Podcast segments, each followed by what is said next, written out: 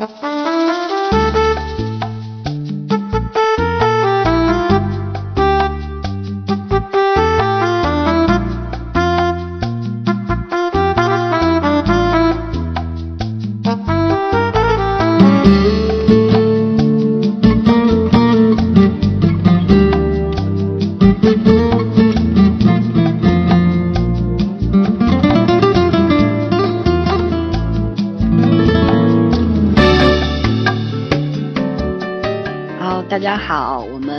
这个出去溜达了两三个礼拜的同学们都回来了，然后我们现在呃重新坐到这个电脑前来给大家做一期新的节目。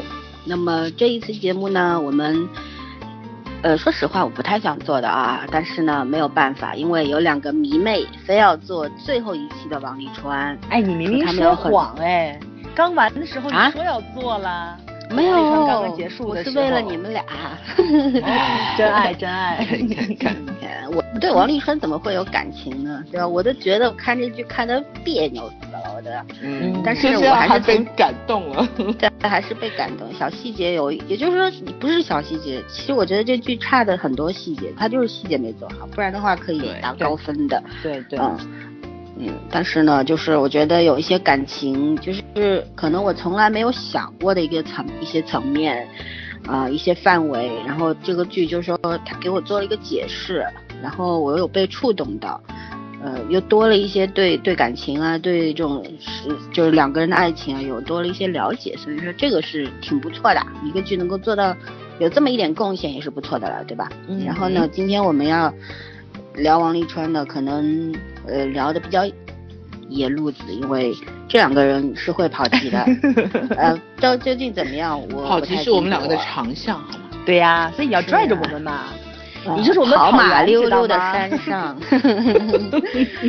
好吧，那我们就入正题吧。那我我负责来提第一个问题吧，就是好呀呃，我记得因为王沥川也快结束两个两个礼拜了吧，因为我旅行回来也一个多礼拜。对，啊，就结束两个礼拜了。当时我记得你们俩就状态都是很亢奋的，然后就一直吵着要要说说说，但是因为当时圈圈在国外，所以说呢就没有办法做节目。所以说嗯现在两个礼拜过去了，这个亢奋感还在吗？还是说你们不断的每天给自己打鸡血，保持这个状态呢？还是还是从亢奋里面多了一些理智？我刚才不是说了吗？我看着王立川睡着了。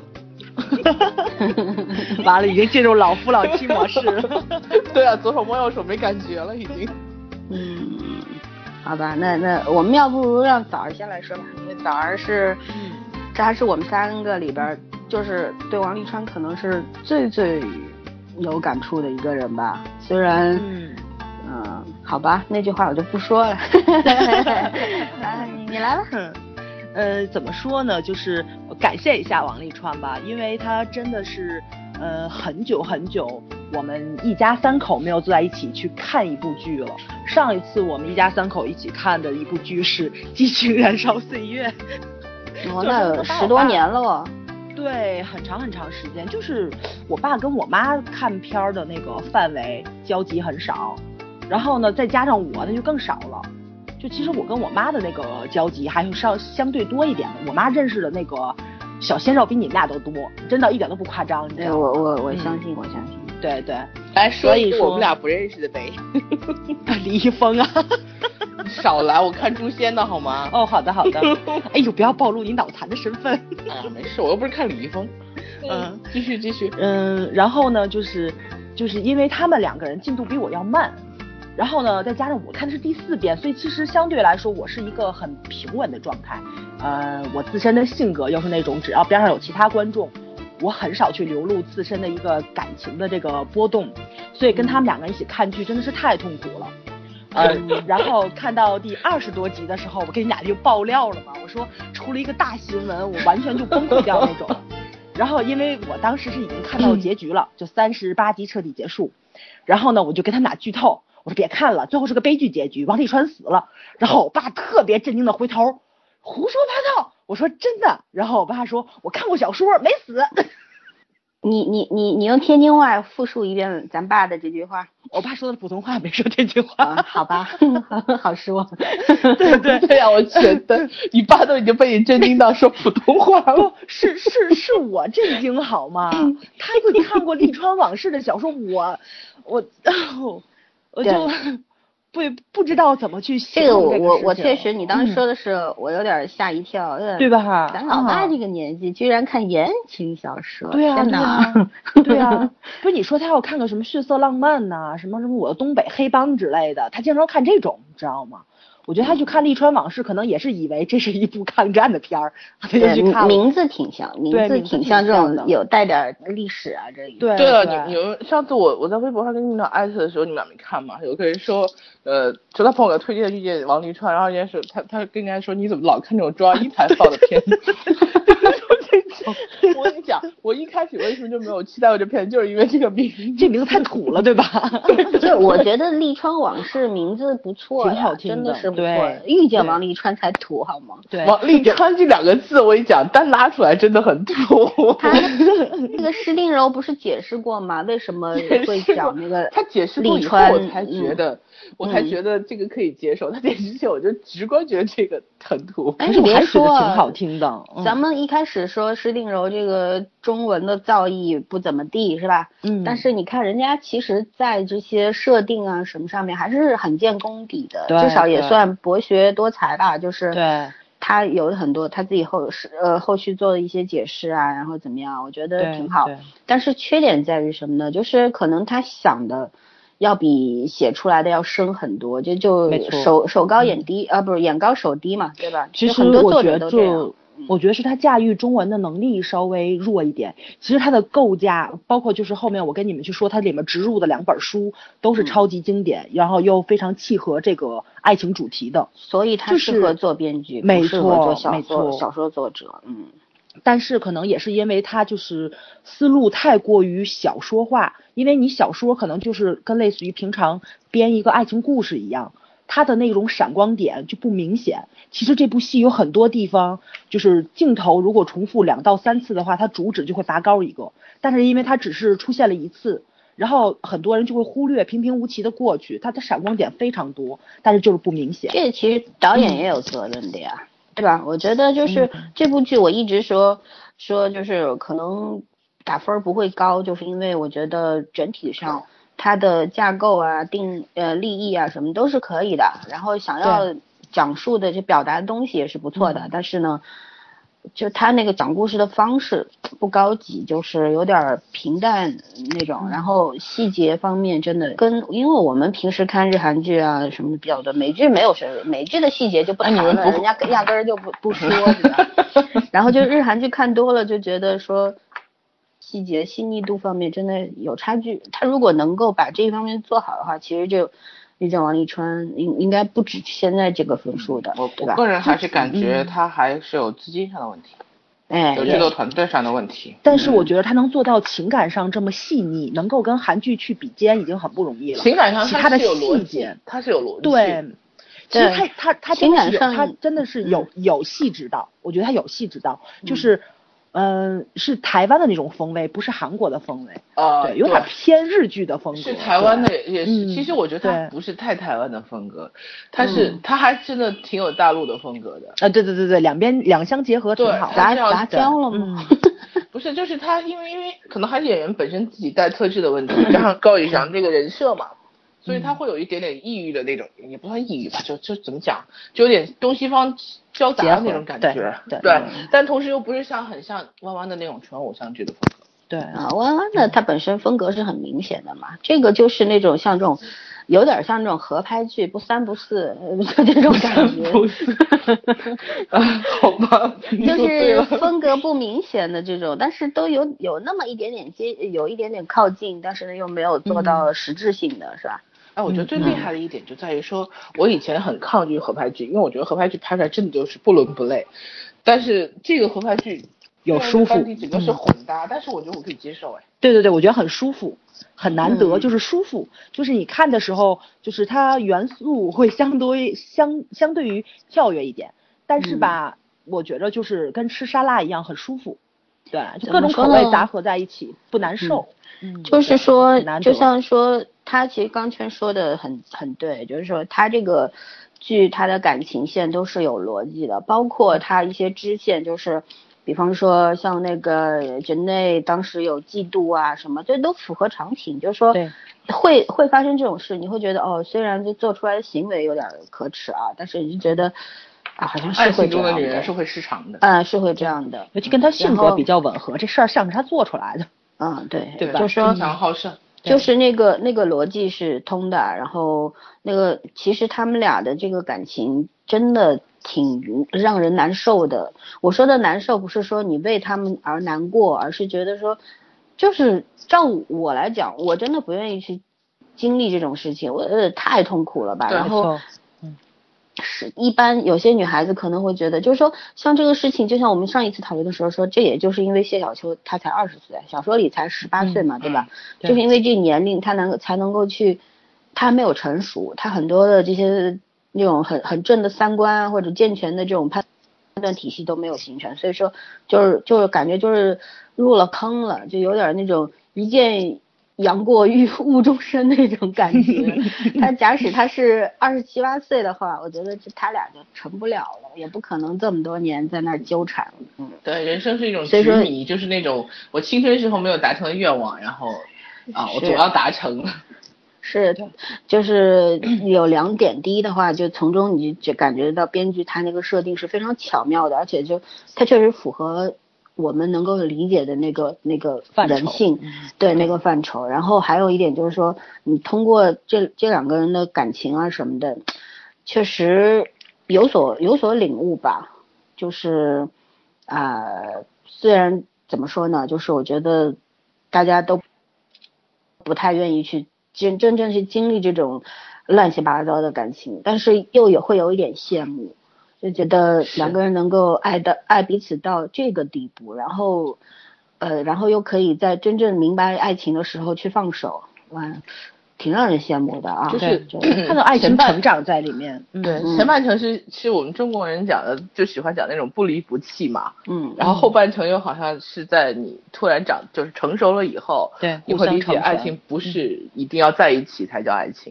嗯，嗯，对，就它这个符合符合逻辑。而我我插一句，我觉得刚才早说这个剧感情很细腻，我觉得这感这个剧感情细腻的部分要给两个演员给七分，他们两个贡献了这个剧感情细腻的大嗯大部分地方。嗯，嗯，所以要有续集，还是很期待的，对吗？呃，不期待番外我是期待的，我 我期待番外，但我不期待续集，就他不要硬往下写。没没没，对导演他应该说的是他应该不是拍个番外。对，当然说是他们番外啊只是把那些番外拍成三到对对对五集，没说是要再拍四十集。对，哦，这就这就对了。我觉得其实我期待番外，就是人们会有一点美好的想象，但是不要做续集，对做狗尾对续貂没有意思了。是啊，然后如果再其实我觉得拍他这样40集结局也很好。嗯嗯，对，其实我我很讨厌开放式结局的，你知道吧？就 是但是这次你觉得还可以对吗？嗯、这次还可以，我觉得至少这个结局是合理的，对因为他真的这两个人强扭在一块儿，说结局两个人啊、大团圆结局，大家其乐融融，所有人得到好的归宿。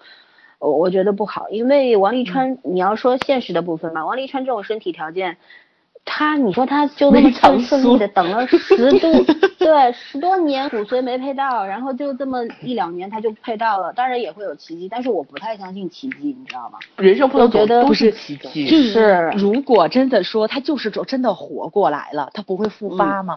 他复发之后，他难道还要又要离开小秋吗？我真说句不好听的，他即使结婚了，他又离开小秋，两个人妥妥得散，再也不会在一起了，绝对的。是啊谁都就经受不起生命中一次又一次的离开。所以你你们 你们两个刚最开始没看小说，我看小说之后我就觉得怎么前半程，然后就觉得特别合理，然后突然间有一天他他就好像就跟那种老天爷放过他了一样，然后又找到骨髓了，又生了孩子了，然后也没有说什么其他的事情，我觉得这怎么可能呢？就是嗯突然就是为了为了一个完美的结局而熬成这个样子了。这个一这个这个应该是在连载的过程中，作者被观众去绑架了，对也就是被读者为什么绑架了。对，为什么金庸也金庸也干过这事儿。神为什么导演到悲剧最后结局，你们知道吗？啊 应该是个悲剧。对我就说，其实导演到最后把这两个他的那个书的顺序倒过来，其实是挺好的。嗯，没错没错，这是一个妙笔，嗯，我觉得有妙到，嗯，嗯，这可能也是编剧最开始作作者最开始想要的结局，只是他没机会。对对是对，是他最想要的结局。嗯嗯，应该说就是就刚说到这种编剧会跟着观众思路走，还有就这是很正常，因为它是网文嘛，他当时在晋江上面连载的嘛，对吧？然后嗯就是观众他每写一章，观众都会跟他互动的，然后观众的意愿，当然所有其实看小说的人都希望是就不说所有吧，百分之九十吧，就是觉得。一定要好，一定要大团圆，一定要这两个人在一块儿，不然的话，我追这个小说，我我算什么呀，对吧？都会骂作者，你干嘛要写成这样？就是还是有很多客观原因在的。但是当他写剧本的时候，又是过了好几年去改编的时候，他肯定会按照自己的想法来，然后而且就是说他这个时候他也成长了嘛，对吧？他成长了之后，他会觉得这样更合理，更符合现实。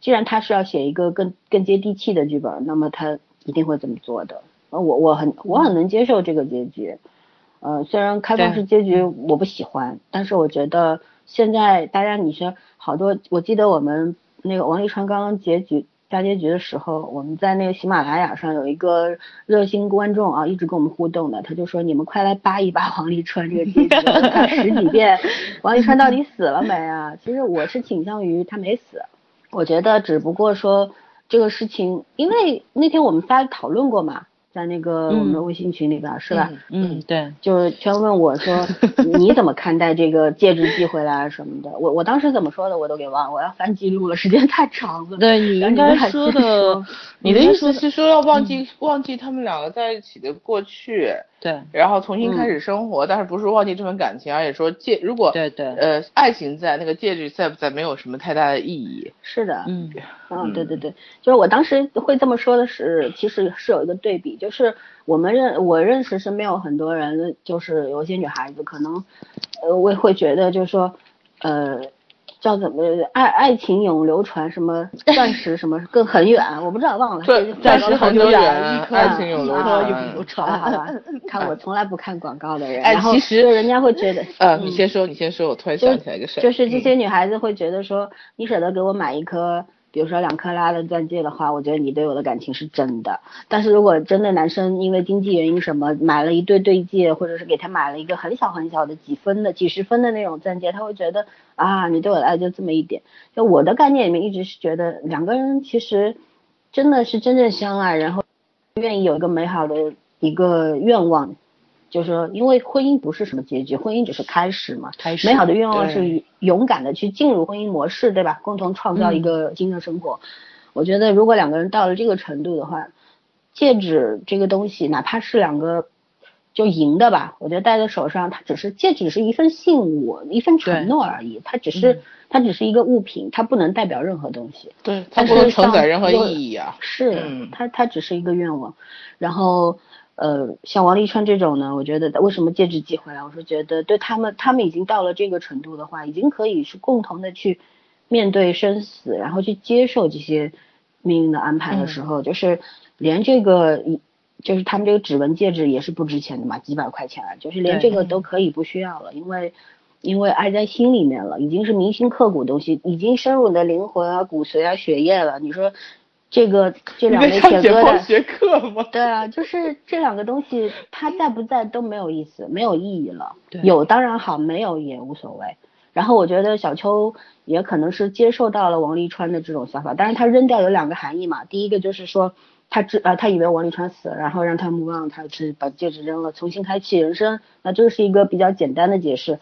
还有一个就是他接受到了王沥川的想法，他也明白了真正的就是不是说真正的爱情只有一种模式，而是属于他们俩的这个最合适的爱情的相处方式，就是呃不必就是我我可以我们就互相记挂着牵扯着，但是不要被那些所谓的爱的标准呐、爱的美好结局这种标准去束缚，就是扔了吧，然后嗯我永远还是跟你在一块儿。戒指到了湖底，其实他们才是真正在一起了呀，对对对不对？所以我就觉得很可惜，就林美玉台词特别好，就是小秋自己说的，他说的是，嗯、就是诺言永永远不会重过许诺的人，这是最嗯重要的一件嗯事情。对，因其实人是最重要的。对，任何的承诺啊、誓言啊，其实随着这个爱情的结束，它会消亡的。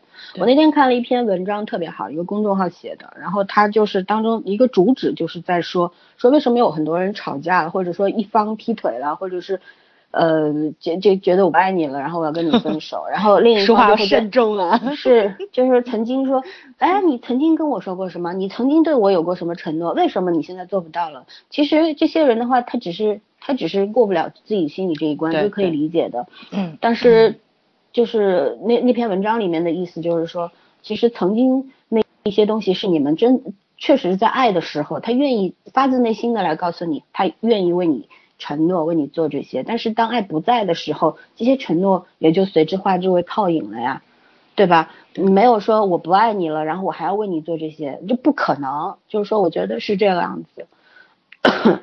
嗯我接着森森刚才说那个誓言的那个件，就是 誓呃誓言本身那个没有这个启示的这个人重要这点这这个点往下说两句，嗯。因为我觉得小秋说这句话，他他其实跟王沥川一样，他属于现实主义者，他之前一直很执着，是因为他不知道真相，嗯，他不知道真相，他有他的逻辑上分析，他又没有办法理解王沥川为什么不跟他在一起，对，所以他就一直是很执着于这件事情。但是他一旦知道这个事情的时候，其实谢小秋是个非常怎么说干脆利索的人，嗯对对，就他就会走。当然，呃，你你可以可以说他最后是相信了命运，或者被迫相信了命运。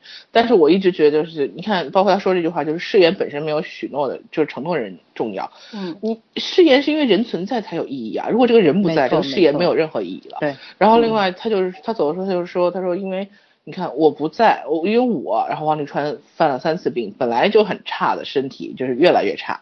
嗯。然后说我不再对他养病更有利，所以其实他走的时候，我觉得他走的时候他已经就是下定决心跟王沥川是断的很彻底，嗯。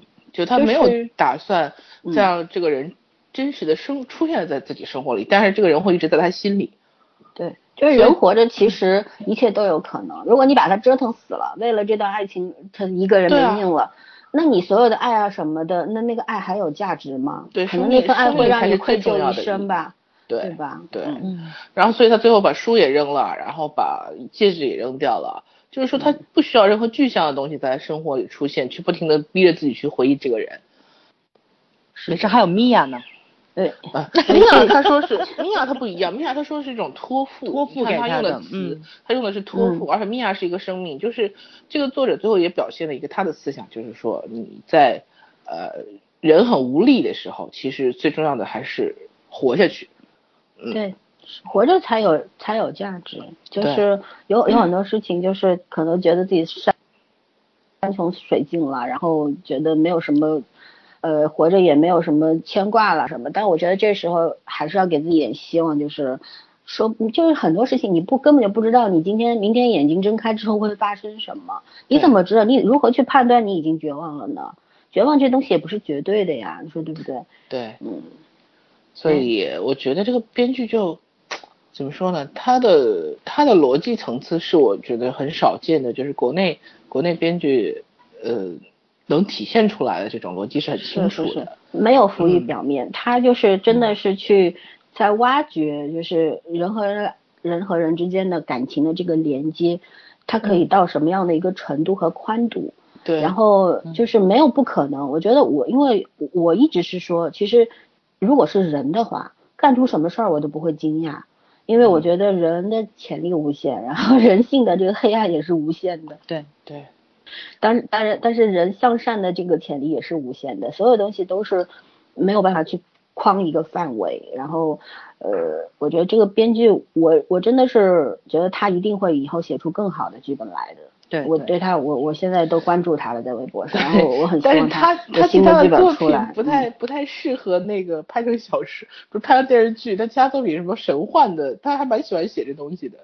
嗯，因为像我们上次讨论过，说作者他一辈他自己的生活是很顺遂的，然后也比较富足嘛，然后他才会有，就是这个东西是很相对应的，是当 一个作者他本身生活没有 很波澜很差，嗯。就是很很顺遂啊这样的情况下，他可能会去创造一些不顺的东西，来给自己这个满足一下过过瘾，或者 是对的。对，然后想要自己去阐述一些他内心所平时没有办法表达的东西。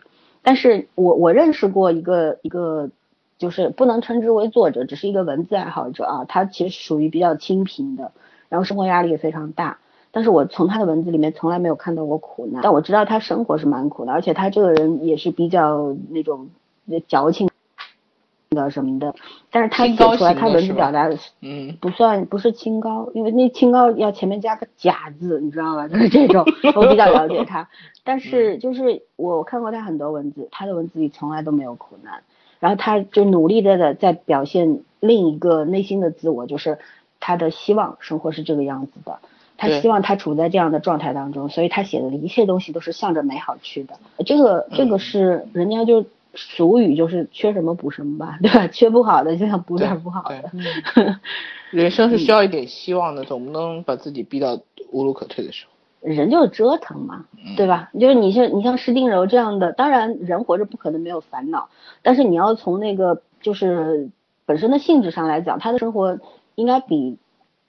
一部分人要好很多吧，对吧？你看他的学习的过程啊，包括他的文字，他文字是有感情、有温度。我觉得没有感情、没有温度的文字的背后，这个作者是什么样的人，其实我们可以可想而知的。但是像施定柔这个作者，他的他的那个逻辑这么清楚，然后感情挖掘的这么深和广，我觉得这个人本身就很有意思，很有趣味的一个人。嗯嗯。尤其是我觉着，在他写完小说，然后拍电视剧的这几年间，他又有成长。哦我记得看到第三十六集的时候，对吧？然后我就特别特别开心，疯狂跟你们说，这个剧本完成度太高了。前面咱们所有觉得他会埋下的点，他在第三十六集他都给填上了。然后人物角色是一直在变，就两个男主跟女主都一直在变，尤其是那个最后那个就是。就是这那个图纸，就是王沥川他自己泄露的时候，我跟老森两个人全都猜对了。嗯。但是猜对之后，咱两个人都很震惊，对吧？就是觉得，就一个人他怎么？你们虽然觉得是他做的这件事情，但又不太相信是他做的。相信，因为确实是，就是他赌上的并不只是他自己的职业生涯，他赌上的他赌上的是家族的荣耀，你明白吗？嗯。对。对，就这个简直是玩的太大了。也有可能他当时干这么干的时候没想那么多。就他他就是一一个冲动嘛，对，被爱情是一个冲冲昏头了。我觉得特别可惜在就是就是有一个细节，然后导演他如果能重复两次的话就很好。就是利川给小秋去讲他为什么就是相册里面都是各个地方建筑的那个照片，他说他不是很自恋，这只是他很喜欢的一些建筑，他经常在看，他也去学习这些建筑师的一些风格。就是说他把他把建筑这个事情是当做他人生主题在做的。就是你，你想咱们在职场的时候，就当你完全进入一个工作状态的时候，每天睡四个小时，对吧？然后你其他所有的精力都你都没有，你是全身心投入进去的。他可能就是这样一个状态。然后他跟小他跟小秋也说了，他父亲理解的建筑是什么样子，就是他觉得人死了，建筑其实是还在的，这是我活过的一个最重要的证明。就是当他经历过死亡、经历过苦难之后，他可能想留留在这个世界上的一个根基，就是他。造过的一些建筑，所以他全身心的投入他的工作，但是他遇上了小秋，就这种特别滚烫的这种特别炽热的爱之后，让他这个冰封的爱情又复活了。然后你看到他就活得像一个人了，他并不只是说，就是他原来也是开朗，但是是那种绅士的、比较内敛的那种。然后比如他跟小秋互动，有一些小小的恶，怎么说，就是那种，就是他去搞怪呀，或者说去调侃小秋啊。然后就是言语上的一些，对对对，就这种，你觉得就那种少年感的王沥川又回来了，就是小秋唤醒了他内心应该本属于一个人的这种活力。十七岁之前的王沥川，对，特别活的那一部分，就是简爱的特别怀念的那种快乐的王沥川回来了，他是真的开朗，连他哥哥都说，就包就包括他，比如说他吃醋了，然后开始暴饮暴食。就那也是一个活生生的人，对吧？就他活回来了，他不就是我我借用那个 W 两个世界里面那那个张哲说的一句话，就是这个人是人生的钥匙。就我觉得小秋就是他人生的钥匙。对，你确定不是人生第二春吗？所以我就觉得他就 他就他就是完全已经放弃掉他那个事，就是用事业去证明自己活过的一个证明，他要通过小秋去证明他活过，就是就是这个爱情的转变，就觉得就挺可惜在这里。其实导演如果前面重复两遍，然后呢，既可以塑造这个王沥川在这个事业上的这个成功跟他的这个工作态度，其实又可以去加深这个就是这个他这个观念的扭转上，我觉得挺可惜的。这就是我说的细腻度和细节还稍微差一点。对对，就差不是差一口气，而是说这方面都有差。他那个推动情节的那个设计的桥段和结构不够合理，就是不够顺。怎么说呢？那感觉你就是就是好像下台阶一样，然后，这个地方需要的是一个坡度，然后你蹦下去了，十五度的对 十五度的坡一下变成四十五度的坡那种感觉，就是没有那种层层推进的那种给你的那种内心有一种冲击感。你可以去理解他，就是接受他的那个。那那个结果和目的，但是说，就是说他那个手法上面欠火候，欠火候，对对对，就是但是已经相当不错了。我要补一句，我怕对，就是要看你跟什么比。太多，他他嗯，他我觉得他关键的情节都对。觉得关键的部分都对，但是他没有，就是说去再去用力的点一下、敲一下，呃，不是用力的问题，我觉得这个就是能力上的问题，能力和水平的问题。但是就相当于一个房子，它抗震结构和和那个架构都是很好的，很好。但是它可能在一些装修的细节上，在一些装饰的东西上，你不是很满意，没有就是会给这会对会打折扣。但是整体来说，这是一个怎么说，质量过硬的建筑。就是这房子硬装 OK，软装差了点，就这意思。对，本该在这儿摆摆一盆那个什么兰花儿没摆，然后摆了绿花，觉 得对不起大家呀，又引起你们两个的吐槽欲了，真受不了了。我们俩没有吐槽，我们俩其实是因为我们俩是很肯定这部戏的。嗯嗯，是不肯定，我懒得聊。我把他我把他拽回来啊，我就觉得就是他这个角色是一直在丰满的，从第一到第三十八集，就是我上次跟圈儿去说了，就是老三你不在呀，他在酒店里面，然后那个我们俩聊的，就是我觉得他这个就给我一个特别深的一个感触，就是当年看那个王子变青蛙的那种感觉，就是王子变青蛙那个男主角跟女主角也是随这个剧情跟这个人生的这个经历的一些改变，他们两个的人生态度跟性情都有变化。但是从第一集到最后一集的，你又觉得他们两个人虽然都在改变，但是他们两个人特别契合，就谁都针插不进的那种感觉，CP 感太强了。就是你就会觉得男主就是男配角跟女配角都是摆设，说他们你说你说明道吗？啊，对对对，明道跟陈乔恩那王子变青蛙，我不知道你看没看过。我没看过，我朋友看过。我看最后一集是掉水里，在水边跳舞还是怎么？哦，忘了。号称看过不，但是他真的就是那个，就是那个故事的那个转变，就因为人不可能是一成不变的。但是就是咱们上次说过嘛，就是在人生的过程中，你脚步步调是要一致的，不然会渐行渐远，两个人早晚也会分开。但是我觉得遇见王沥川最大的一个优点就在这里，他这个角色在丰满，就是经过这几年，然后编剧他知道用其他的手段去加持两个角色的这个人物丰满度。然后他们两个人又会转变，但是这人物性格的转变，你又特别能自圆其说。包括他们两个人的这个就是精神上的契合，那你变我也变，但是我们两个人就是高度统一的，我们两个人就是在一个层面上的。你做什么事情，我能我能无比顺畅的理解你。我觉得这个是非常非常难得的。我觉得国剧好多片儿。都达不到这个高度，就甚至于咱们去看一些老戏骨去演的那种家庭剧，因为夫妻很多年了，你默契也在，然后他们演戏的那种精准度也在，但是你都达不到他们的这种精神的，我觉得这个高度，这是我觉得最让我满意的一个地方，所以我就觉得要跟师大去道一句歉，就是咱们十几集的时候就去剪评过，我不也吐槽了吗？但是我看到后面的话，我真的觉得他的这个爱情观非常非常的成熟，他真的是。怎么说呢？就是说，不管小说写的怎么样，但是这个剧本我非常满意。就这两个角色就已经完全活了。对对，这两个角色完全活，你要给高以翔点分数，给焦俊艳点分数。我觉得，对，我会给焦焦俊艳的分数更多一点。嗯，对，那那是肯定的。对，我说了嘛，我也是更喜欢焦俊艳的这个演员。他真的是怎么说呢？就是他很用心的去处理这个角色。没错，包括去听高以翔的采访，这两天我就在花痴他嘛。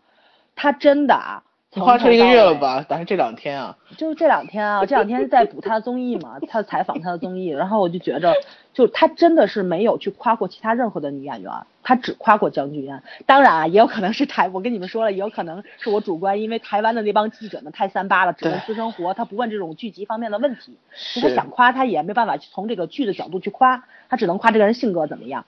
但是就这部片子的就是采访，你能看出来，就是高以翔自己说了，就是焦俊艳帮助他很多，然后因为他演技很好，能让自己更快的入戏。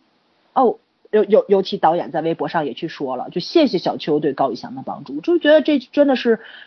该一个演员的基本素质，对对对对，对，这是演员的基本素质。你不只要自己演的好，你还能让就现场的观就现现场工作人员，然后现场的跟你对戏的演员也能一起入戏，这是非常非常难得的一个。整个的情绪被调动。我昨天晚上不是跟你们吐槽，我说那个片微微一笑的片花，看的我真的是要疯了。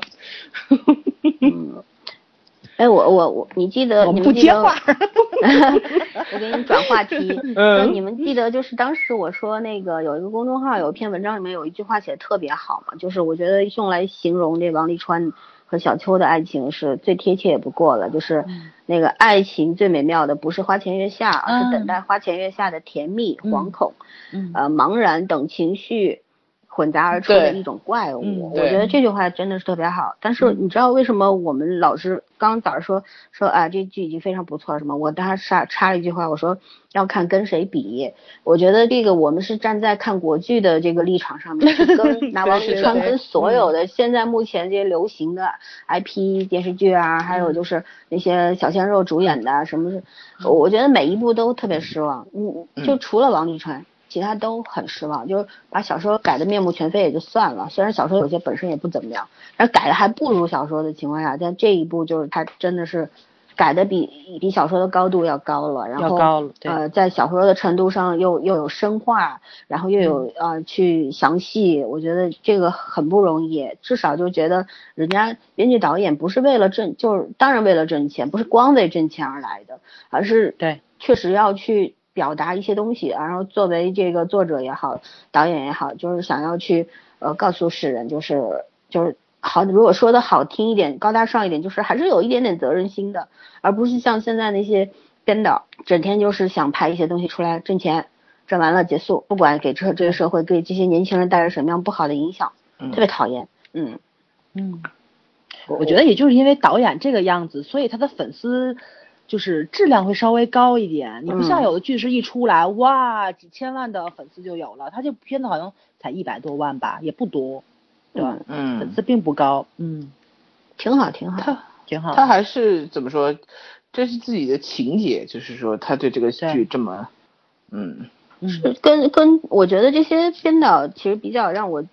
觉得可贵的地方就是他更尊重自己的内心，也尊重观众，就不会说给你胡扯乱弄一通，然后我是。赶紧点击率上来，收视率上来啊！我的钱挣着了，我管你们怎么样呢？就是这种，这种导演真恶心。尤其我真的是第一次看到全程宣传靠导演的 演员，演员根本就几乎不 care，你知道吗？关键演员和经纪人们都都都完全 没有兴趣啊，那种感觉。哦，我觉得导演太惨了，要给导演加鸡腿儿。九月七号去现场的观众们给导演加鸡腿儿啊！呃，主要也是有一个时间问题在，因为如果现在这个。剧就是我们现在是在四年前看到了王沥川，那就不一样。那当时肯定大家宣传都会上，但是呢，现在这剧等于说是放到后半程，它开始红了。我说句实在话，嗯，它放在四年前，咱仨会错过，你信吗？也难说。四年前，嗯，也难说。也难说。这事情谁能看到曾经啊？也不能看到未来嘛。我我觉得，你想他到现在能火，你也觉得是个奇迹。哎，我是觉得说，其实其实真的不是。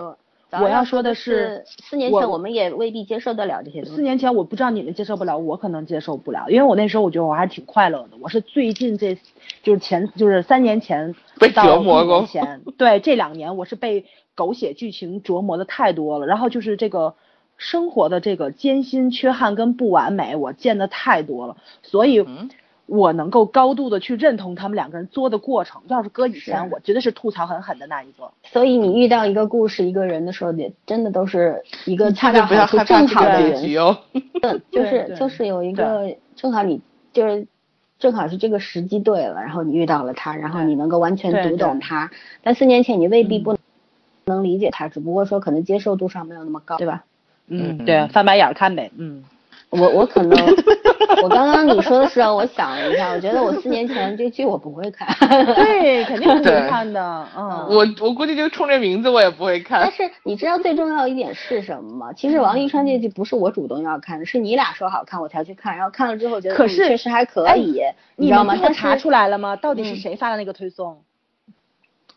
我忘了，就算是我没有发的好我没有，我没有导呃出来就。算是我发的吧，但是 我发不代表说我觉得这个剧看好看才发。嗯有时对有时候我是觉得这篇 这个文案写的挺好，好，对？写的挺好，挺逗的，我只是给你们看看嗯这个文案而已，有时候是这个样子。而且我来抓回来嗯，我我咱俩咱俩我还没说完，让我把后面说完。我跟你讲，今天本来森森说他主控场，我现在发现今天他话最能跑题的就是他，你知道吗？这跑到哪里去了？哎，让说完，让说完。让我说不说？说说说说说，呃，我我其实想说的后半句话，其实因为是四年前的话，我们这个三人小组还没成立。你知道很多事情，你在对于你比如说三个人同时喜欢一部剧，或者说大家愿意去做这样一件事情，去评论这个剧、讲述这个剧、猜点这个剧的话，那也是我们三个人缘分正好通过这四年走到了这个地方是最好的时候。哎因为四年前的话，大家可能虽然虽然我们还是在一个团体里面，但是并没有做到就是这样的一个默契度，然后也没有远远没有达到这样现在互相欣赏和互相喜爱的这个程度。所以说当时如果说早上说，哎呀，王沥川好看死了。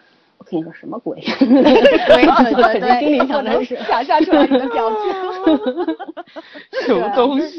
对对对对，就是到了现在，不管是这个剧也好，是我们这个三个观众也好，到大家都到了一个水到渠成的一个状态，我觉得这个是挺好的。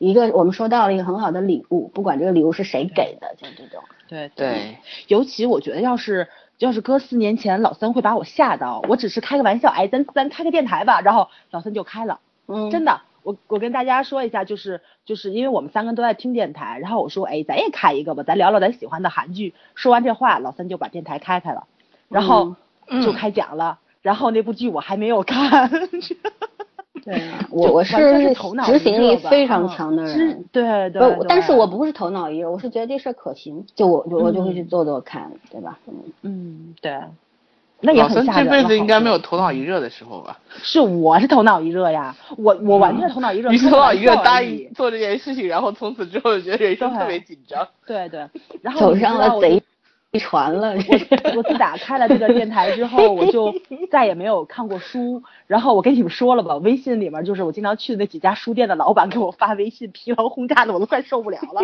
我承诺下周末一定要过去拿书，你知道，我订个书。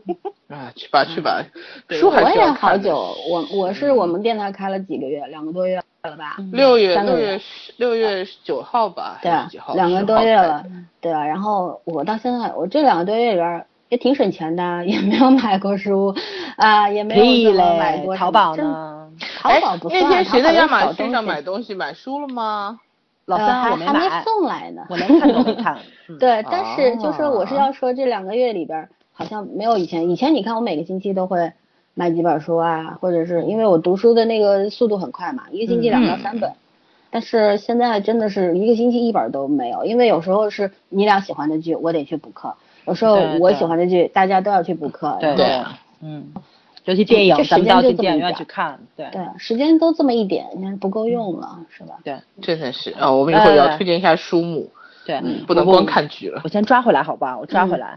高太太急了，高太太，高太太急的不 行，求你们两个人不要再叫这个称呼了，这人给我咔掉啊！太讨厌了，简直是。好好好好，那个我前两天我在网上看了一句话，然后我就就特别喷，你知道吗？但是我觉得这句话送给王沥川还是挺合适的，就是说，有人说绅士是什么呢？绅士无非就是比较有耐心的狼。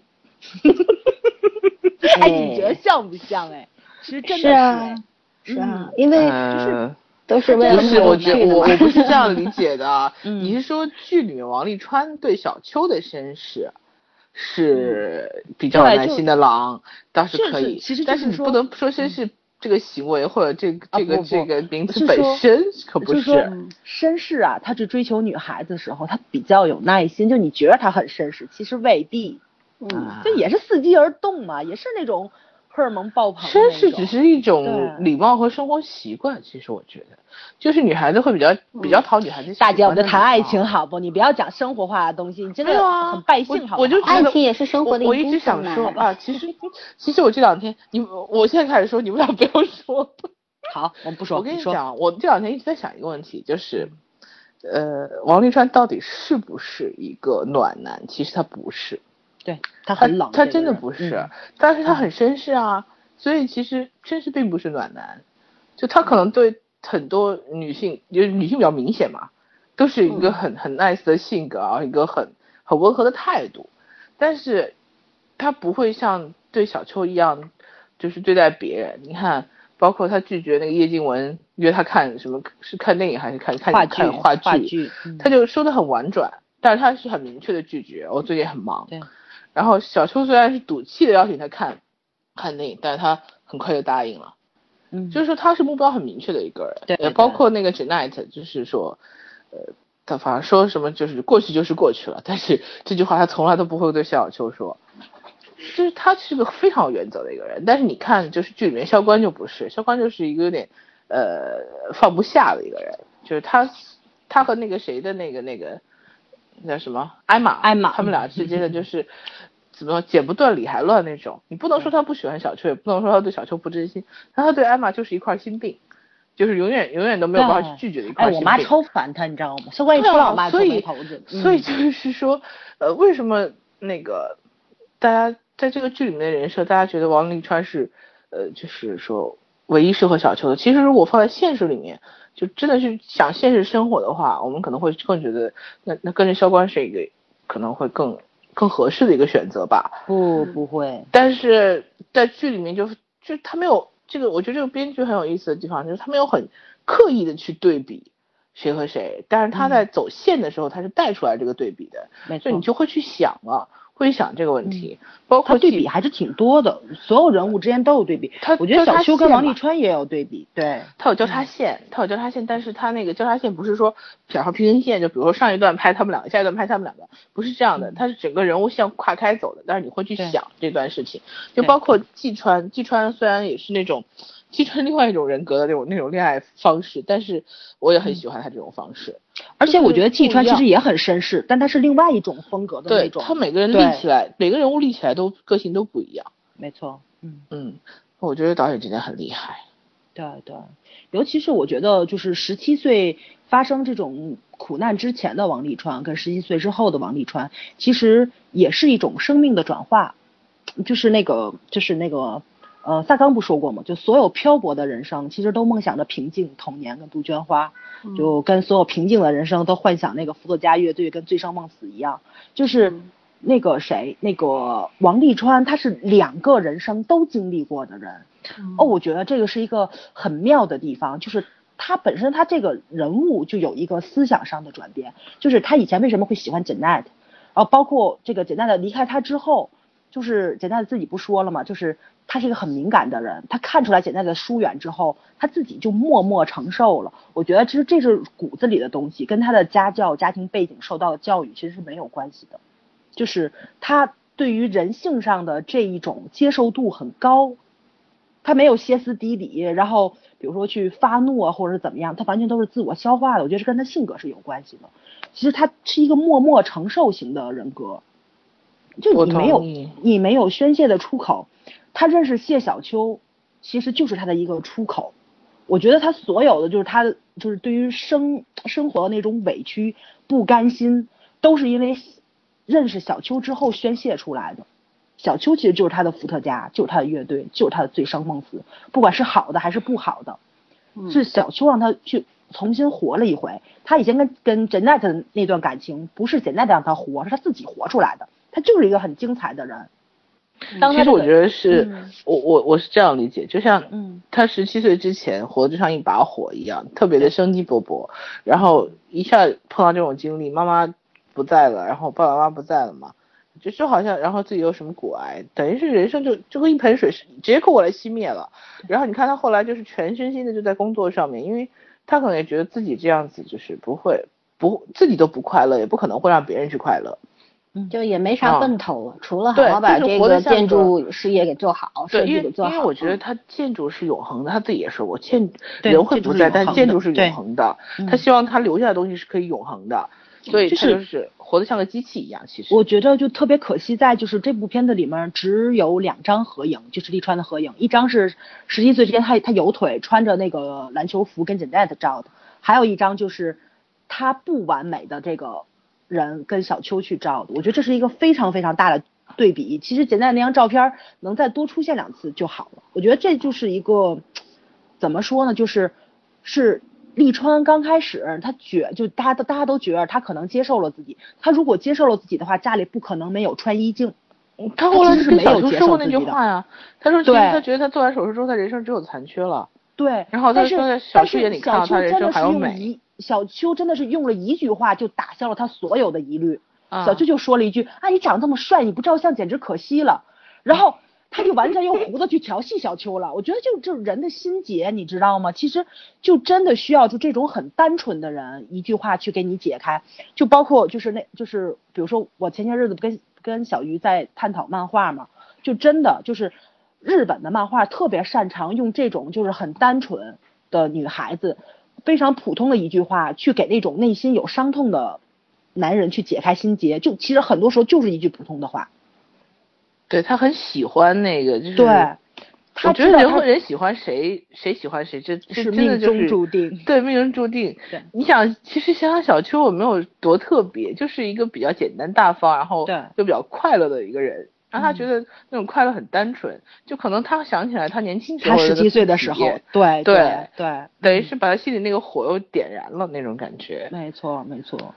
尤其你觉得十七岁之前的王沥川真的那么完美吗？我觉得其实未必，他可能在人看不到的地方也有一些少年的十七岁之前，王沥川应该比较自恋吧？其实我觉得，对对对。如果一个人条件那么优秀的话，他其实那时候 Janet 他们两个就是那种棋逢对手，我们之前谈了什没么旗鼓相当的爱情，那个时候是爱情吗？不好说，嗯有有还有一点青有春期小孩对手嗯儿那种，对啊，相互对比的那种那种感觉，就是这个人配得上我，可能还会有这种心情。不，我把话说完啊，就是你说因为我嗯看到就是有人在吐槽说那个小秋对着那个车窗太做作了，或者怎么样的。但是我觉得那个时候王沥川坐在里面笑，我觉得有一部分原因是他想到了当时的自己，他自己可能在没有人看到的地方也是这个样子，就是你肯定不可能随时随随时随地都是一个风云人物，然后都是一个很绅士的人，那是一个嗯包装。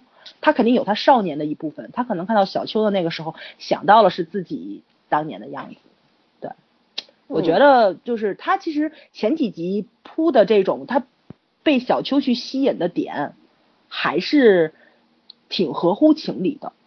但是可惜就可惜在导演拍的太过于偶像剧了，就那种城市化的偶像剧，然后嗯没有一点点导演就是拍偶像剧出身，出身的，对对对对对，嗯，但是吧，我觉得还是很不错的，因为我看了四遍，我跟你们说了嘛，我就是已经快要疯掉了，所有细节控制，我觉得它可惜就可惜在，就是所有吐槽的点，其实你仔细去看，导演都有圆，但他只是不明显，他就可惜在这里，对啊，这就是我说的细腻度嗯和细节还差一点。对还差一点点，对，嗯，就他其实是这个导演，就是蛮懂人的心理，知道哪些地方嗯可能大家会喜欢或者怎么样的。但是同时呢，他也有他的局限，就他可能只会拍偶像剧，或者很擅长拍偶像剧。对于那种比较生活化那种家庭剧，嗯，因为其实这个剧有一些内容其实可以做成家庭剧的方式的，他不是那么擅长，所以他推动的那个情理没有那么自然。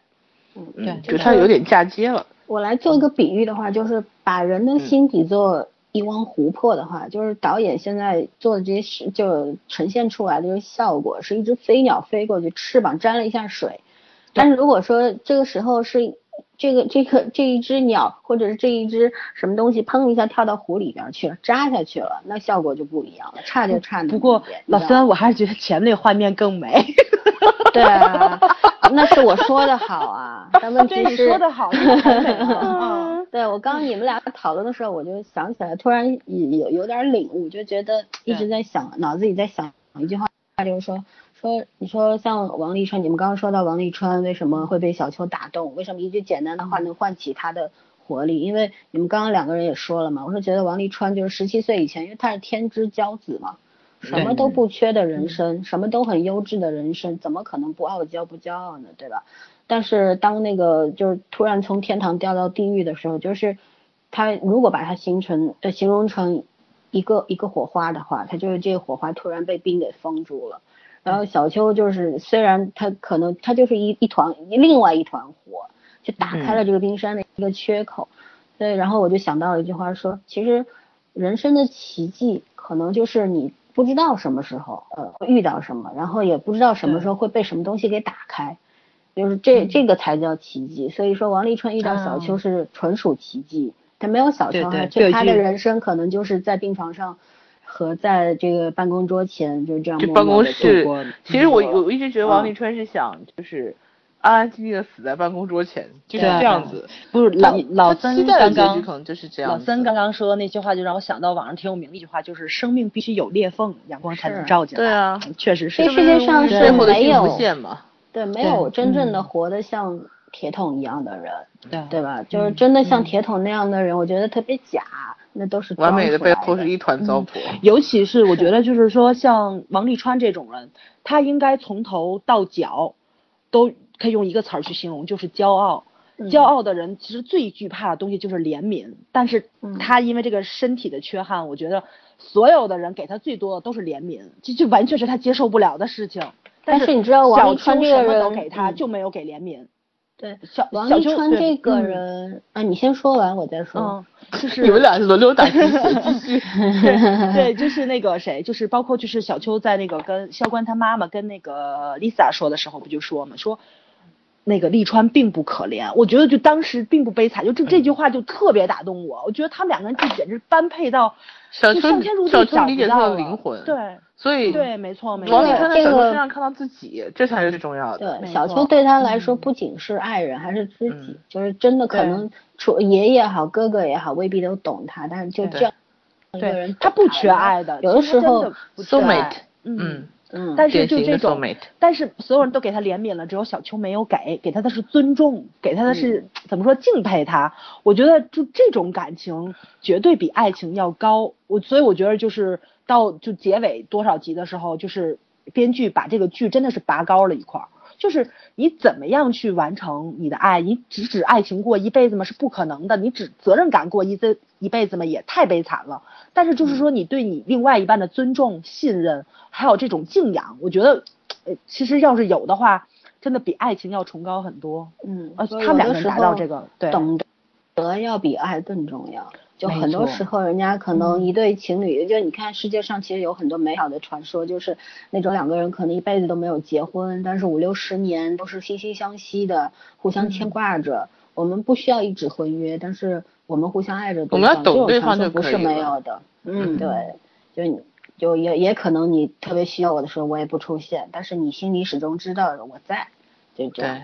对，我我觉得这，但是有很多大多数人可能理解不了这个，觉得我需要你的时候你不出现，你他妈还爱我呀？就这种逻辑，对就是 咱们现在这个就是社会上的感情，就是跟西方去学呀，你没有学到人家的尊重跟互敬互爱，去学到那种放纵。我就不明白，就是永远学的是糟粕，你明白吗？因为这是中西方文化上面的一个区别。然后，哦，刚我接一下刚我要说的那句话，就是我觉得王沥川这个剧，王沥川这个人从头到尾他他是不自卑的，这个很了不起。就是说这个剧的人的设定也好怎么样，有些人会因为自己遭遇的这身体的这状况，就会说，哎呦，你就像当初梅长苏，其实他也是自卑的。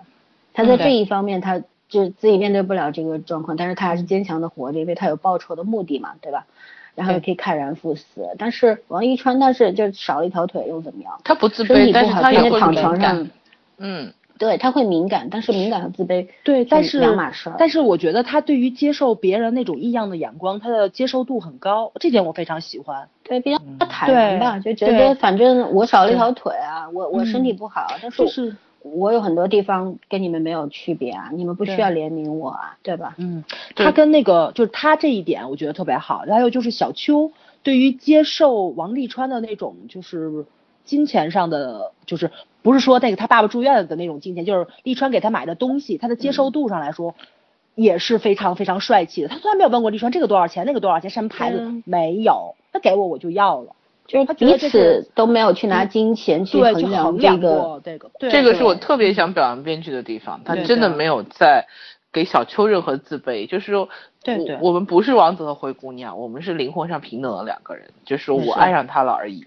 嗯，没错没错，啊，这个就特别美好了。一点都不矫情，挺难得的。就我们都觉得是嗯王子在爱灰姑娘，但是其实你想，其实根本就随时是一个断掉腿随时会死的王子，真的有比灰姑娘更那个好多少吗？我从头到尾都觉着王沥川遇上谢小秋是他这辈子最幸运的一件事情，就小秋拯救了他，让他感受了一把再活一次的感觉。其实我觉得对他们两个来说，人赚到。了生是公平的。对。小秋对。小秋如果不遇到嗯。王沥川，他不会有这样就是说刻骨铭心的一一一个记忆，然后和成熟和心态上的一种成熟。当然，这过程是很痛苦的，蜕变的过程都很痛苦，嗯。但是他会变得无比坚强。嗯。是，就是我我要收回我在上一期说的一句话，就是说我说从从那个呃这个表面的这些人带两个人所拥有的这些东西和接受接受教育啊成长环境来说，我觉得小时候嗯。配不上王沥川，但是实际上就是我们看完这剧的时候是觉得虽然两个人天差地别，就是在那个物质上或者是在生活环境上面啊、教育程度上面，但这些不重要，这就是刚刚圈说的那句话，我这个剧最最可贵的一点就是。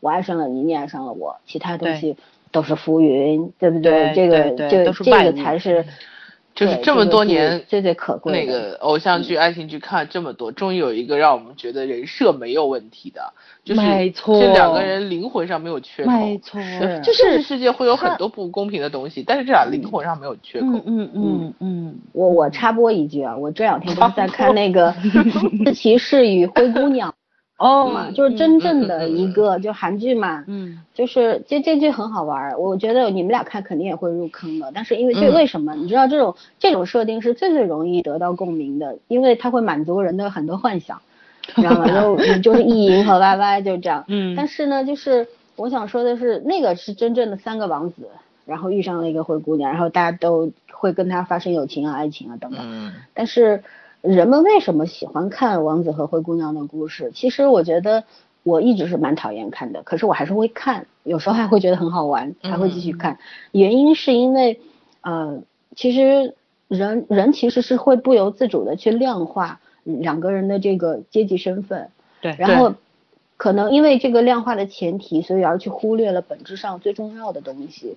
而这个王沥川这个剧的话，就是他，你看他这个王沥川这个人设，假使他没有断腿，没有得骨癌，没有一身病的话，他真的是完美的，他是什么都好啊，对不对？但是他什么都好的情况下，他谢怎么会？小秋啦？对对啊，他就绝对不会就没有谢小秋什么事儿，嗯说不定姐内他也不会走，两个人早就就花好月圆了，对吧？你是不是找个比姐姐还优秀的女人？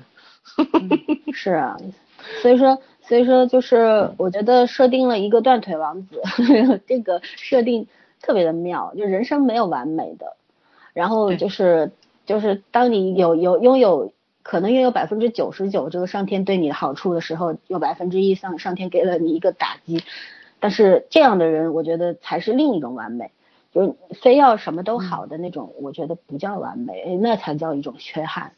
对吧？这个人生当中，可能有些人会觉得我经历更多更没意思，有些人会觉得我经历一些不同的东西才比较有趣吧。就就是，尤其是嗯，嗯，尤其是王沥川经历了这么多的苦难，他还能保证最起码的一个礼仪礼貌、一个修养在，我觉得这不是一般人能做到的，真的不那个是一般人能做。这个大是从小部分都会变得歇斯底里。是嗯他是世家子弟啊、这这种教养就是你想想他们家不不不，他即使他即使是世家子弟，当他在被病痛折磨的时候，我觉得不可能不发脾气。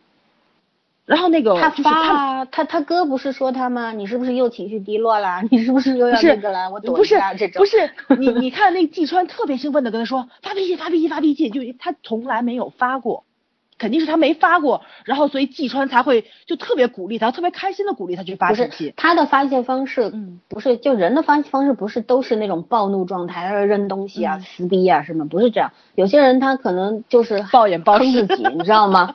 不是暴饮暴食，他就啊，对他暴饮暴食也是一个状态嘛。还有一个就是嗯他可能发脾气是就是把自己关起来，然后不吃不喝，折磨自己，然后就不看病或者怎么样，这样的一种方式，对吧？就自虐嘛，嗯，对吧？发泄出来的反而好，我跟你吵一架，吵完了就没事儿了。但像他这种，他就是他消化不了，但是他他就是自己把压在自己心里面，也不跟别人说，别人也没办法帮到他。可是你看那个季川就希望他发。。对，可是你看那个 Janet 离开他，他没有跟 Janet 发脾气。但那个时候，我觉得他顾不上了。他还没有没有从那个懵的状态里面过来，我觉得是他顾不上，他吗？他调整他自己的心态。别说爱情这东西对他那时候来说，对对对其实有点嗯多余。嗯是他再说十七岁，你真的懂爱情吗？你嗯，肯定不懂。我觉得那时候受的打击应该是更大一点。是他那个那个时候哪他能够理，所以他，但是他那个时候能够理解简单的这种做法，我觉得已经很不容易了。十他也是花了岁时间的都还懂个屁呀、他当时有一段台词不就是说我现在已经呃我已经原谅你了嘛？你了其实说明他当时也是会恨的，对会觉得为什么我们俩是恋人的关系，然后我深受大难的时候你居然逃走，对吧？但是原谅更可贵吧？就是你对原说不恨谅更可贵不恨那是那对对圣人的事，对吧？嗯，凡人做不到对，但是嗯原谅更可贵。尤其我觉得他特别有意思，在就是简单的回来找他的时候，他发现说不通，他就避而不见，挺有意思的。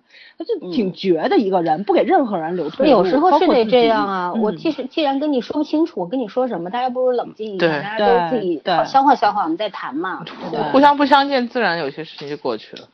对，嗯，其实我觉得，呃，这就是人生注定的一些缘分，也就是我们不可控制的。如果你反过来 Janet 在他这个年纪碰见的话，Janet 也不会看上他，对吧？对所以，对所以他们俩就是命中注定没有缘分的人。就十几岁的时候，十几岁的谢小秋也不见得会喜欢这样的人，就是刚刚好的时机。对，刚刚好的时机，我就觉得这设定非常好。您换任何一个都是不可能的，包括就比如说我跟你们说，我不跟我爸我妈一起看的时候，我采访了一下，因为我特别好奇长辈是一个什么样的态度。我爸就是我爸没有说话，但是我我觉得我爸是完全赞同我妈的意见，我妈的意见就是拆，必须拆，就是谢小秋跟王沥川这种 长辈心里的少女心无条件拆你，但是长辈会站在他的立场。如果我女儿找这样的人，说死都不能干，因为太辛苦了。没错没错，对。啊，我我跟我再插播一下，你 你知道女排决赛吗？啊，女排现在冷现在我们二比一，二比一领先，先输了一局，然后扳回一局，然后第三局又赢了，现在第哎，四局刚同学开始，，你在做节目，麻烦你专业一点好不？不是我，我彻我超级关心这个事情，你知道吗？我觉得太解气了，这个事情。对呀、嗯，人生总有那个什么，你想中国乒乓球队站在高峰那么多年，别的队是什么？不不是不是不是，我是觉得 并不是因为这个，就我觉得有高潮有低谷，这太正常了，有低谷才嗯会有反思嘛，对吧？嗯。但是我觉得就是说一个球队能够就是说从逆境当中然后打出精气神，不管他们夺冠也好还是亚军也好，我都不在乎，我是觉得这种精神太可贵了。嗯，就这种嗯团结插播完一致、一致对外完毕，完了，中国人完话了。话题回来，话题回来。嗯，好了好了，等我等们现在做的不是体育节目，我节再跟你目们。说。嗯，我刚看了，可爱了我其实刚我也看了个新闻，知道我没跟你们俩说，什么天津那个天津足球输给山东鲁能了。啊，你为什么在中国看足球国足我已经好久不看了。我只看个标题而已。很多很多很多年没有看过。嗯嗯，哎呀，你还说这个，我也觉得很多年没有看到就这种挺东方式的感情了。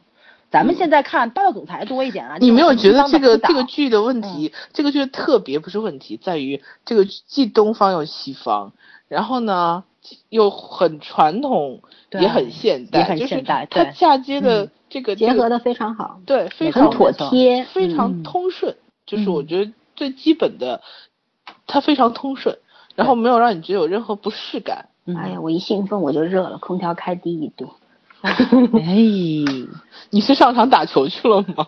不是我，我很开心啊，你知道我，嗯，嗯，其实有没有觉得，呃，我我再再插播回去啊，你有没有觉得郎平运气还真的蛮好？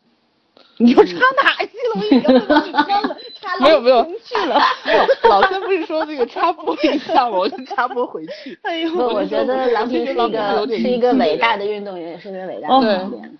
但是运动员有的时候真的是需要一点点运气，他运气也不错，哎，他他他做那个教练运气也不错，对是吧？对他运气其实还不错，这个东西有时候说不了的。嗯，嗯，好了，回来回来回来，我们不是在做一档体育节目，我们是很严肃的谈话节目。哎，你你你们到底要不要做奥运特辑呀？我不做，我这届奥运会都没有看，我做我也没有看啊。我我跟你说我为什么会看，因为我有我有几个群，然后他们都在呃就是像直播一样，啪啪啪，因为我没看电视嘛，我们做节目，然后他们在做直播，一直好几个人都说，哎呦太考验心脏了，心脏不行了，受不了了。什么羽毛球啊，什么体操呀，什么游泳啊这种，哎呦真是受不了。嗯，啊，看乒乓球最省心，对吧？对，看乒乓球主要 乒看乓球我都不看的，只要看结果就好。比分多少了哦？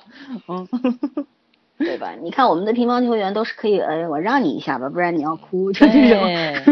对对，哎，昨天我我基友给我发了一个段子，说是什么女乒呃进决赛的前四啊，不前八吧，嗯，然后说全就是说有有有有几个五个华裔，嗯然后是然后说还有一个几乎全是中国人。嗯，对，有五个华裔，然后还有一个吧，虽然不是华裔，但是一口大碴子味儿东北话。对，都是咱们 培养，都是咱们培养起来跟咱们自己打的，因为就是太我我们是我们已经嗯先进到什么程度？就是把别人别国的运动员招过来，我们培训你们，然后你们才有能力跟我们打，但是还得输给我们。不是还得输给我们，是你必须你你还还是会输给我们。你知道独孤求败也是很苦的。那个说那世界杯完了之后嘛，就是记哎，你们到底在干嘛？你们俩？都是你带跑的好吗？我说插播一句，插播完了，你们俩哔哔哔又往上说。好了，不要说了，啊，不说了，不说了，回来回来回回来回来再说，就回来再说。回来回来我们在讲王沥川，我们很哎，严肃地讲。咱要不要休息一下？已经一个小时了。不用休息了，再讲半小时就完了嘛。好，我哎们可以谁说讲讲的，我们可以他还没有开始花痴高以翔呢，你得给他留半个小时花痴我给你半小时间单独花痴吧高以翔，但是呢，我是觉得说我们能不能聊聊王继川这个这些剧里的配角呀终？于转到这儿了，我都要哭了。是吧？就是其实剧里边这些配角也挺有意思的，有时候一部剧出彩儿，他们配角也有对对对，很多配角配川很出的功劳。彩。嗯，嗯，季川改的非常好，我觉得比剧中呃比小说中要好。小说中没有季川的就是戏份。他就是承担了调剂这部剧悲情戏份的重要责任。连 凯演的也没对，得没有王继川，我可能会坚持不下去。其实我觉得蕊内这个角色也挺好。嗯，哎，对，就是那种恋爱专家的感觉。对对对，助攻。蕊内其实你看王沥川的运气多好，他遇上的都是好人，都是对都是愿意去懂爱他的人。对，人类这种才叫真正的灵魂伴侣啊，对吧？灵魂伴侣，哇好吓人哦。是啊，你看他他哭了好吗？他明白王沥川一切内心的那些事情，但而且他会用他的方式去促促进他们俩的感情，然后去调和，然后去帮助他们。我觉得这种真的不是说我我是你朋友我就能做到的事，而是我真的很懂你。其实王沥川跟瑞内如果他俩出柜了，我也能接受。不过真的，瑞内对他应该没兴趣。我说句实在话，我最佩服瑞内的就是他的耐心。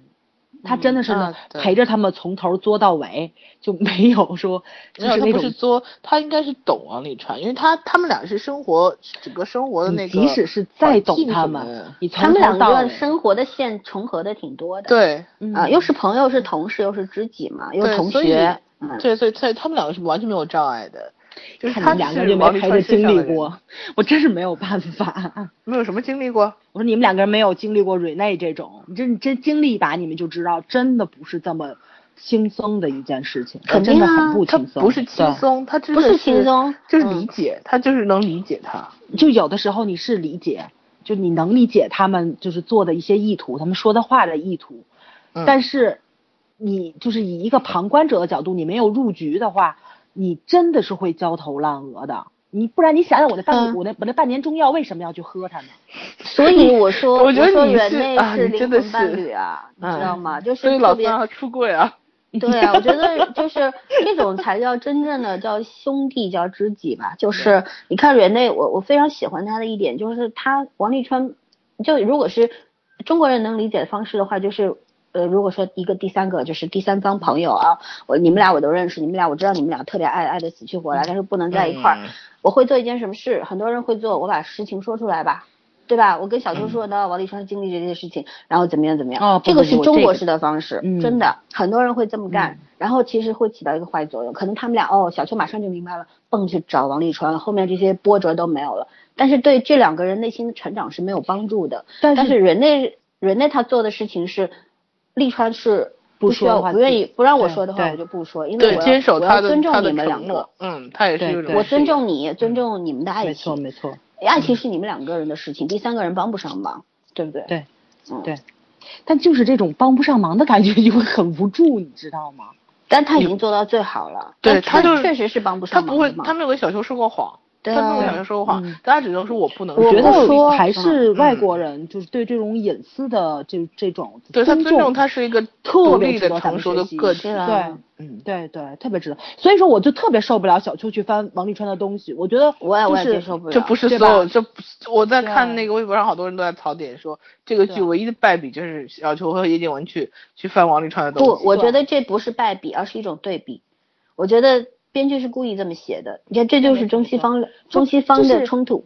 不是我觉东方人会王会觉得我介入川对你的生活是好的，我是为你好川。对小秋是没有底线，我就就就从这件事儿，我发现了他完全对他没有底线，他做任何事情他都能原谅他。小秋是另外一个他，小秋另外一个他，他这件事儿换换别人做，他肯定会爆。我觉得就他即使他哥做，他都会爆，他肯定会报警，他可能会吵架或者愤怒什么。谢小秋的所有问题，他都会站到谢小秋的角度去考虑，就甚至大家都在怀疑说，虽然他知道他自己自己才是咎由图纸的人，嗯但是他那种无条件的去维护，你知道吗？已经对对已经太超过了。就他哥都说了，你搞错了吧？是我们，不是。你们，对对对对对，就这里边都实力吐槽，你知道吗？就太喜欢 季川，嗯我妈特别喜欢季川，我就觉得可能我妈的观点跟老三是一致的，他们都喜欢身心健康的男人。对，嗯，嗯，生活已经这么苦了，我们刚刚要找一个让自己更开心的人。就是像王嗯沥川和谢晓的爱情，但给你遇上的话，你也是无可奈何吧？就对怎么遇上就遇上了吧。但是让你避通再这样轮轮一遍的话，不是，就是让你身在其中，让你嗯轮一遍的话，你也撑不到最后，你知道吗？嗯，对就是对，就是，其实每个人美好的愿望都是爱情能够开花结果，然后而不是说爱情他妈千疮百孔了，还要最后明白真爱，然后真爱就是为了嗯你的你能活下去，我离开你。什么相濡以沫不如呃那个相相忘于江湖，这中国人自己安慰自己的好吗？是，其实就是刚我们谈到这个话，我觉得是小小秋翻他皮夹子这件事情，我觉得其实这个可我们可以撇开来谈一点，就是中国人东方思想，不说中国人，其实好多的韩国人、日本人也是，你看韩国人韩剧里面也是父母插手孩子的事儿随随便便的，对对对对吧？对，我们现在也是，我们自己也经历过，可能跟我们同年龄的那些已经当妈当爹的朋友，他们也会随意去摆布自己的孩子，随意去管自己的父母的事我觉得这个人和人之间这个人际界限，这个概念完全没有。但是我们现在逐渐的去建立这个界限，我觉得这个是一件好事情。嗯对，嗯，这样大家更舒服嘛，对吧？就该我说的说，该我看的看，该我做的做。你不需要我的时候，我离开啊；当你需要我的时候，我陪伴啊，这嗯就最好了。还要还要非要我整整天就绷着我是为你好，然后我就拼命的给你加压力啊，对然后让你接受我的想法，那到底是为他还是为你自己呢？对吧？嗯，真的，确实是，嗯嗯，哎，冷场了，不是冷场了，我我就是突然感慨了一下。对，嗯突然感慨一下，我觉得为什么我我每次语速加快的时候，说明我有点愤怒，你知道吗？对，有点激动，嗯 但其实其实就是说，感觉就是不被尊重嘛，因为毕竟你是成年人了。是，嗯，所以我特别纳闷，王继川为什么会看上叶静文？虽然我觉得他们还挺有意思的，但是我觉得就是从从静雯能鼓吹小秋因为去翻王叶静沥川的东西，文是唯一一个敢扇他耳光的女人。对对，不停的挑衅他，就他觉得他自己是王者之风，然后就不停的有这个人被这个人他挑衅才是真正傲娇男，好吗？但是他们就是嗯交往时间久了之后，就本性你会暴露的。我觉得王继川忍不了他，绝但对是他肯定忍不了。可看到叶静对啊文个性当中特别可爱的部分，对吧？他好吧他也你是喜欢单爱纯的上一个人哪有什么理由啊？嗯对啊爱上人没有理由否则的话，爱情讲得清楚就不叫爱情了。这两个人特别不般配啊，但是他们俩就在一起。那那说白了，谢小秋和王沥川也是我们看到看了三十八集才明白哦，他们俩才是真正相配的。但是光看表面这些东西，我觉对，得你看我们前两嗯期，我们俩两个人完全不配嘛。对，我们都在都对在讨论这个问题。对啊，嗯，就最好最好他那个番外里面有继川跟叶静文，我也想看。番外里面，我记得原来番外里面是季川和蕊内。哦，那还能看一看，不错不错。嗯嗯，呃，但是就是有一个特别操蛋的，就是嗯人家居然和和简内结婚了，然后我觉得这个是属于凑数写这个的不是小说里写这个更好对对对对电视剧嘛，这是所以我觉得这个不需要，其实。对，这是王沥川，王沥川希望所有人都有。呃，小说里的部分对不啦？我知道这个是他写在小说里的部分。还是真实的部分，我给忘了。小说的部分，小说的部分，就就是王沥川写的小说结局。不是那和 Janet 也好。对对对对，哥哥哥和静雯我就想说，我就想说，每个他爱的人都有好结果了，所以小春也有好结果吧。我就想说这个处女男的问题，你知道吗？他就是特别面面俱到，他要让所有人都幸福，这是不可能的事情。尤其是，我就我就特别烦他去给小秋安排他死后的这些事情的时候。我觉得他把小秋在当米娅去照顾，你说他自己不说了吗？他出差，米娅给他哥；他哥出差，然后就给瑞内；瑞内出差就给他堂兄。他把小秋当成米娅，当成一只猫，当成宠物那样子。我走了，交给律师，对吧？然后呢，然后交给我哥，然后呢，交给瑞内，然后呢，就是他是个人呢，他不是你的宠物好吗？我我我没有觉得，我我我没有考虑过这个角度哎。我我其实觉得这个他，嗯，他其实是把这只猫，就是他是用那种猫来形容建筑师的人生的，就是我觉得其实不是，我觉得他是有对照在里面的，就是就其实啊，那个谁就是师大的，他一直是在那个塑造王沥川的不成熟的一面，就是你看他表现的很成熟，他其实有很多不成熟的部分，他要到结尾的时候，他才。稍微的成熟了那么一点点，对。那王沥川其实让我一开始特别看不上的一点就是，我觉得他就是在用他的方式爱一个人，而不是用对方愿意接受的方式爱一个人。嗯。他其实想到的更多的是啊，我如果倒下了你会很痛苦，但是他没有想到的是，我如果倒下了，你你虽然痛苦，但是你陪伴着我，可能也是一种幸福。他没有想到那么远，所以他一直是在用他的方式去逼迫小秋，这个很不好。对，很不好。他其实也是一个不懂爱的人，就是他可能想的太周到了。但是你知道，爱情就是缺陷，就是缺陷美。身心不健康，就是你说的，对吧？你你说一个事情想到了，走了一步才刚走出去，我就想到第十步了，想到我死后了。那你他妈谈什么恋爱？你第一步都别走，你自己活的活着不就完了吗？自生自灭就好。所以我觉得招人家干嘛呢？所以我觉得他是一个活的特别理智的人。其实我觉得他是不理智，他不是他不理智，对，就是真正的处女男只会做两件事情。第一件事情，他跟小秋说出来实情，他自私到底，让小秋去做选择。对啊，你要不就跟 Janet 一样离开我，你要不就陪伴着我。他会他是貌似理智，对对，他是貌似理智。第二个选择就是他真的就狠心离开小秋，他回去治病，他是死也好，他是活也好，他不会回来。回来，嗯，对他绝对不会。他其实本来就不打算回来啊，他走了之后。但是小秋一直给他写信，对吧？对对对。哎，所以这两个人就一个萝卜一个坑。对他后来后回来，就是小秋跟他说让他回来嘛，他就他就不顾一切就回来了，尤其他搞个乌龙事件。对，尤其他回来之后，其实就是就又陷入一个死循环了。我就我就想说嘛，就是大家都觉得对这个结局不满意，就你想想，如果说他真的回来了，他病治好了，跟小说结局一样，他跟小秋也结婚了，他这个病就不复发了吗？没有啊，又复发了，一直在检查啊。小说里面他一直在做检查，一直在什么？不是不是不是，包括他不想要孩子。我是说，换了骨髓，他也不会完全全完全康复的。对对，癌症是有复发的。他如果又复发的话，难道他还要离开小秋吗？啊，就是说，其实他必须王沥川自己的这个心理上成熟起来，他知道怎么样去面对一段感情，不是逃避，他才能够真正的跟小青的爱情有结果。是，其实我觉得他不是逃避，我我说我的理解啊，我真的不觉得他是逃避，他是站在一个呃，就是完全去计算的角度，就是他这个病，呃，如果不换骨髓，就可能百分之百分之九十会死，就只是拖时间的而已。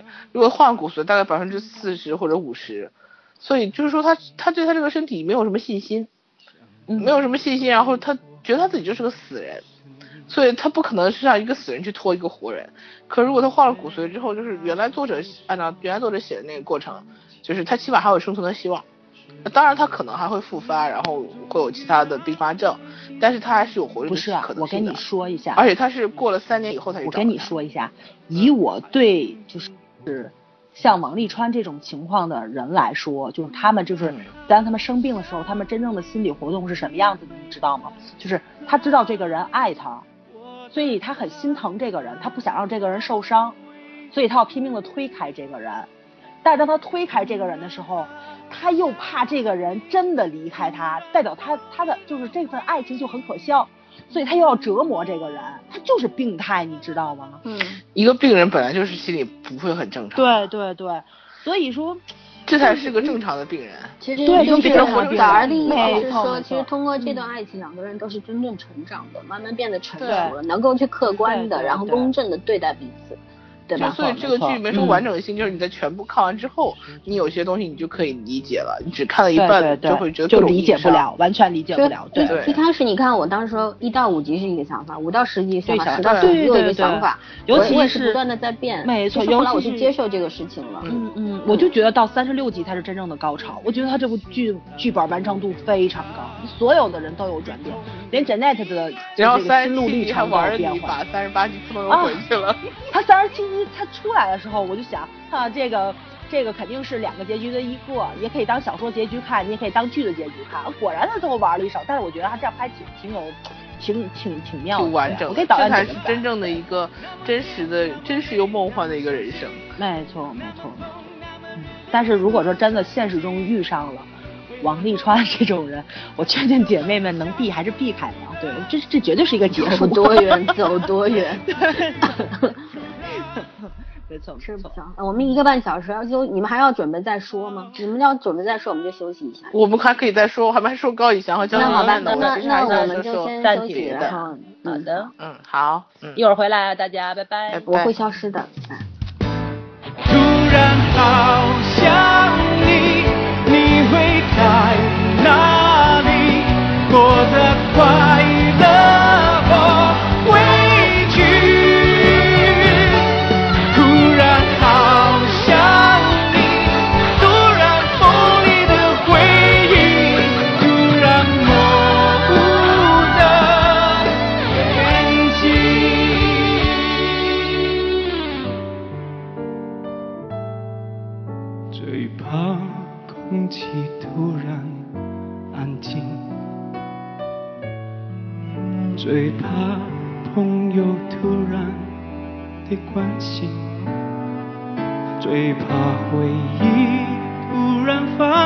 绞痛着不平息，最怕突然听到你的消息。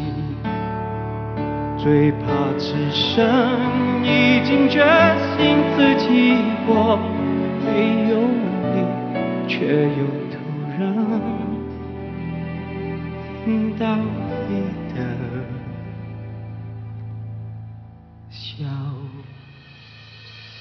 谢